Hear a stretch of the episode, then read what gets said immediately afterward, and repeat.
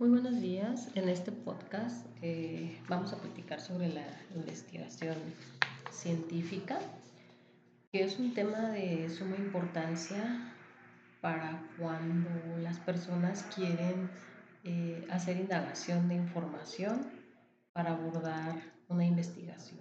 Y bueno, comenzaré con la definición. Una investigación científica es un proceso dinámico que se caracteriza por ser riguroso y por conducir a la adquisición de nuevos conocimientos. Qué interesante, ¿no?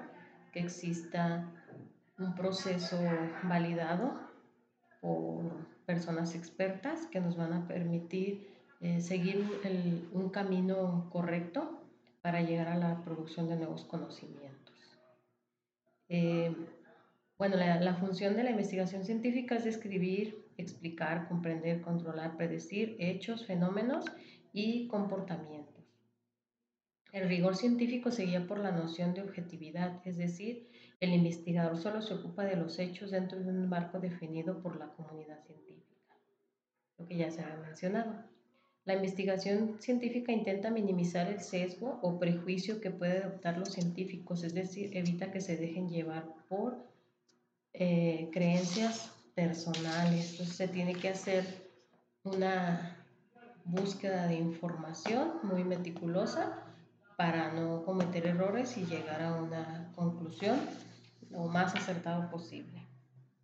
Bien, las características de la, de la investigación científica eh, consisten en que exista una hipótesis, eh, Debe involucrar el razonamiento deductivo para incluir premisas verdaderas para llegar a una conclusión lógica y el razonamiento inductivo para tomar un enfoque opuesto.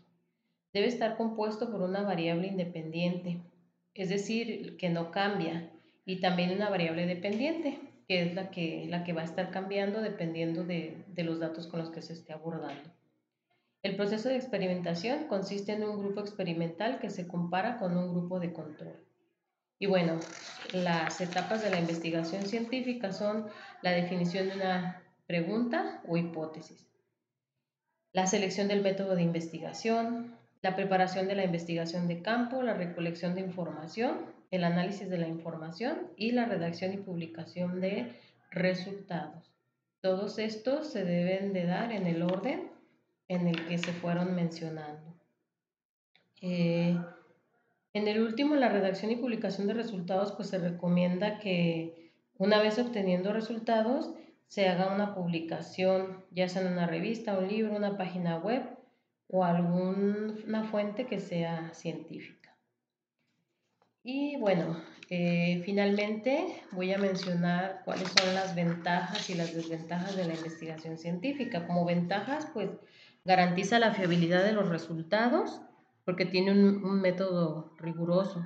Genera nueva información y descubrimientos, lo que quiere decir que contribuye al conocimiento. Facilita avances en tecnología y medicina. Hay desarrollos tecnológicos gracias a esta. Proporciona oportunidades de aprendizaje y desarrollo académico.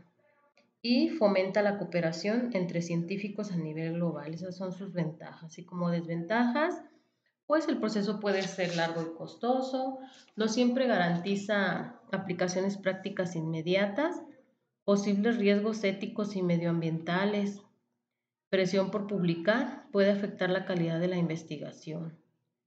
Cuando nos están presionando porque si algún libro eh, quiere nuestra investigación y por sacar los resultados, pues pones eh, una conclusión no muy asertiva.